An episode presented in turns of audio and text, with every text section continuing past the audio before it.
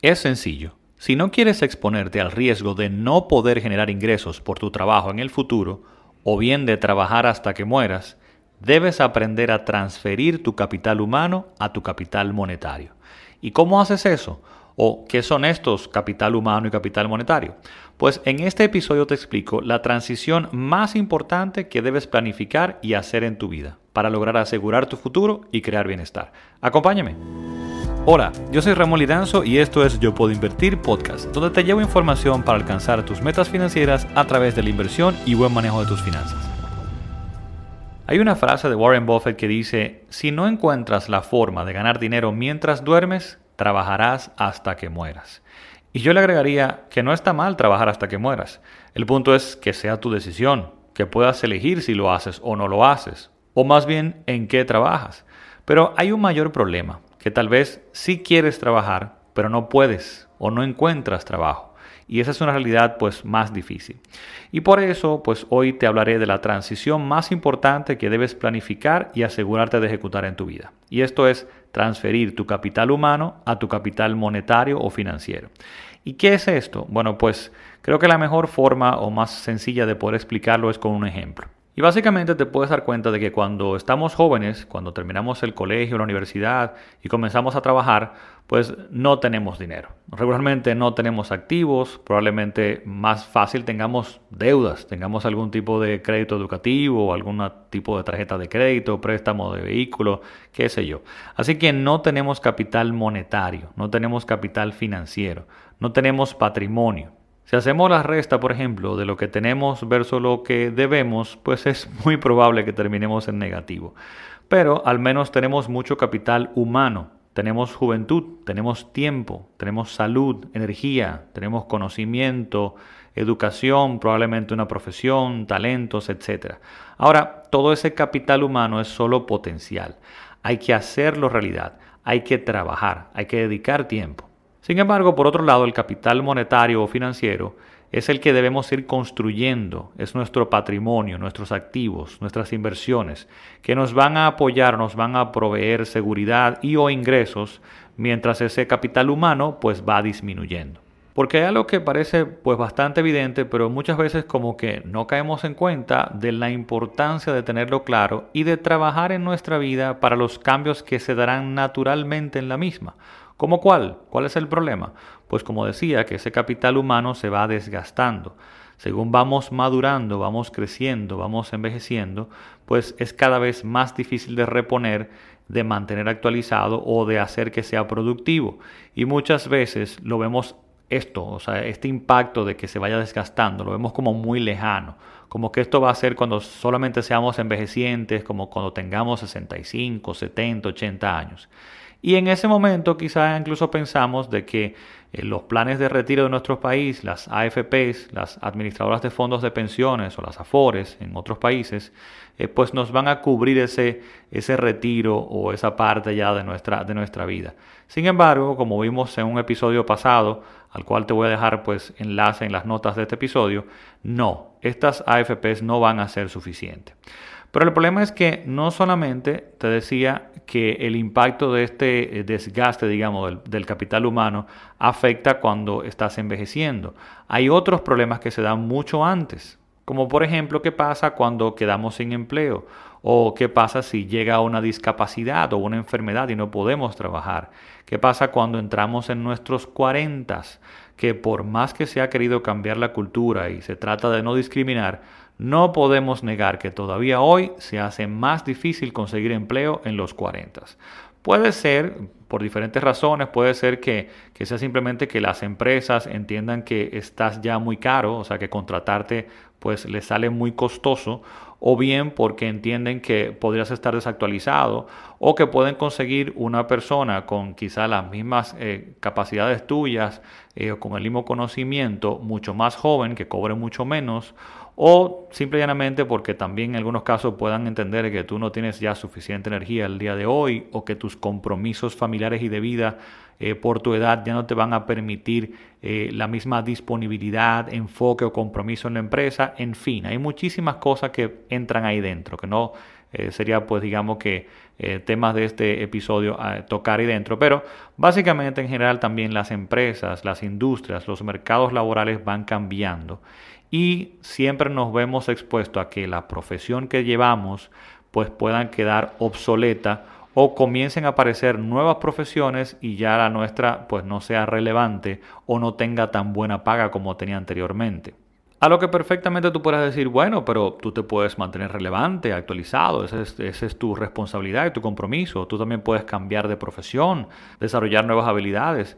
Y sí, perfecto, eso está fantástico, pero en detrimento de las otras dimensiones de tu vida, porque ahora, además de dedicar tiempo a trabajar, tengo que dedicar tiempo a reaprender a trabajar. Y, de nuevo, no me malinterpretes, ¿eh? buenísimo mantenerse actualizado, pero ¿qué tal hacerlo porque quieres o en lo que quieres? ¿No se sentiría mejor como que no sea forzado por el miedo de que no vas a poder proveer? Eh, ¿No se disfrutaría más? ¿Y qué tal si no quieres trabajar o quieres trabajar menos? Porque como decía en un episodio pasado donde hablaba de mi historia, que también te voy a dejar enlace al mismo pues eh, en las notas de este episodio, hay otras dimensiones en nuestra vida, no solamente el trabajo, que incluso van tomando más relevancia en nuestra vida según vamos avanzando, según vamos madurando. Ya para esta etapa de la vida, pues de repente esas otras dimensiones comienzan a cobrar mayor peso, mayor importancia. La familia, los hijos, la salud, los amigos, otras pasiones, son cosas que también quieres dedicarle tiempo, entonces de repente te ves atrapado aquí. Entonces, en ese sentido, cobra un papel sumamente importante ese capital monetario o financiero que te comentaba. Comienza a jugar el rol entonces aquí de soportarnos, de asegurarnos nuestras necesidades primero, pero también a entregarnos bienestar a través de esa libertad que podemos comenzar a, a, disfrutar en ese momento. Comienza a protegernos de todos los riesgos de esa disminución de este capital humano, una transición tan natural en la vida. Y entonces se da algo súper interesante, y es que a diferencia del capital humano, el monetario o financiero, si sabes hacerlo, si sabes manejarlo correctamente, tiene el potencial de crecer, de crear más capital, no de disminuir, de incluso dejar suficiente incluso para tus herederos, para los tuyos, ¿bien? O sea que se da algo muy interesante en ese sentido. Y aprovechando ahí, te voy a dejar también en las notas de este episodio una gráfica pues que presenta cómo se ven estos dos tipos de capitales, el capital humano, el capital monetario, y cómo esta línea del capital humano va disminuyendo poco a poco y cómo deberías ir haciendo esa transición para ir creando entonces patrimonio, capital monetario o financiero para esa segunda etapa de tu vida. Si no puedes ver correctamente la gráfica que te comento en las notas de este episodio por la plataforma que estás utilizando para escucharlo, puedes ir directamente a yo puedo y buscar este episodio y ahí vas a poder verla sin ningún problema. Entonces, si te das cuenta, visto así, la importancia de esta transferencia de ir creando capital monetario con tu capital humano es pues ya como hasta bastante evidente. Ahora, ¿cómo hacerlo? ¿Cuáles son las consideraciones que debo tomar en cuenta para poder hacer esa transición correctamente. Bueno, y te lo presento en varios pasos acá. Básicamente tenemos el paso número uno, proteger tu capital humano. En inicio, este capital humano es todo lo que tienes. Entonces es muy importante que tú puedas protegerlo. ¿Y cómo hago esto? Bueno, pues a través de tener buenos seguros médicos, buen seguro de discapacidad, y buen seguro de vida si es que tienes dependientes. Estas son tres cosas o tres seguros que puedes evaluar para asegurar, proteger ese capital humano para que puedas garantizar pues no entrar en un problema si te ves afectado en esa parte del capital humano. En el punto número dos es ahorra. De lo que obtienes al convertir ese capital humano en dinero real, trabajando, pues separa regularmente para esa creación de patrimonio, ahorra regularmente. En el paso número 3 o en el punto número 3 está crear patrimonio, comenzar a crear ese capital monetario. Y esto lo vas a lograr adquiriendo bienes y activos.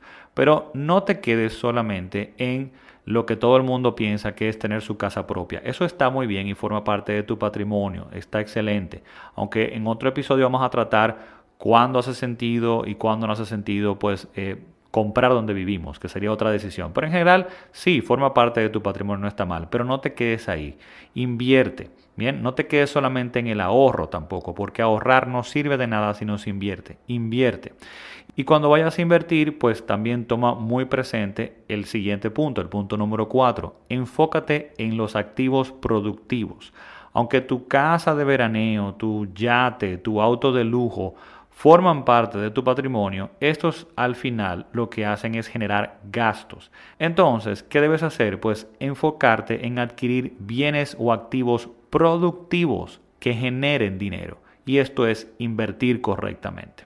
Bueno, ahí lo tienes. Cuatro consideraciones, cuatro puntos para ir convirtiendo ese capital humano en capital monetario o financiero.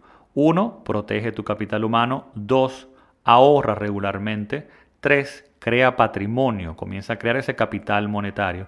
Y cuatro, enfócate en los activos productivos.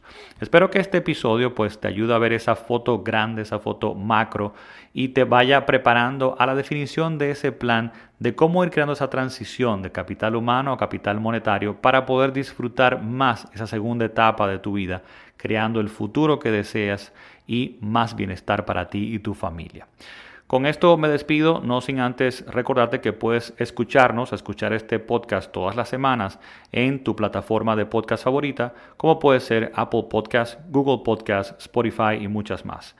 E incluso aprovecho para comentarte que en todas esas plataformas tienes ahí disponibles los episodios anteriores, los más de 40 episodios que llevamos ya en este Yo Puedo Invertir podcast y que te pueden ayudar pues a trabajar muchos temas de finanzas personales, de creación de patrimonio e inversión.